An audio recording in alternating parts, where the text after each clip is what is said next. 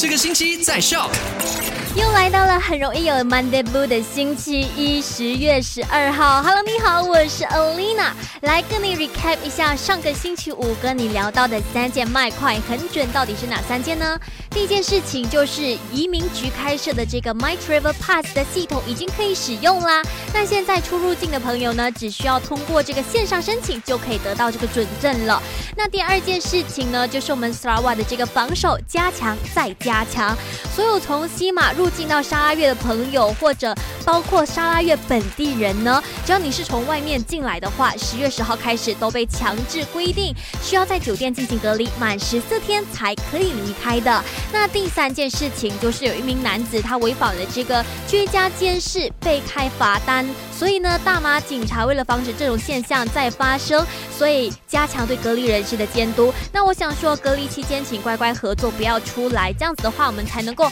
好好的对抗疫情，让这个疫情呢彻底在我们马来西亚消失。好了，今天下午三点一样会有我的声音。赶快用你的手机透过 Shop App 串流节目 SYOK Shop。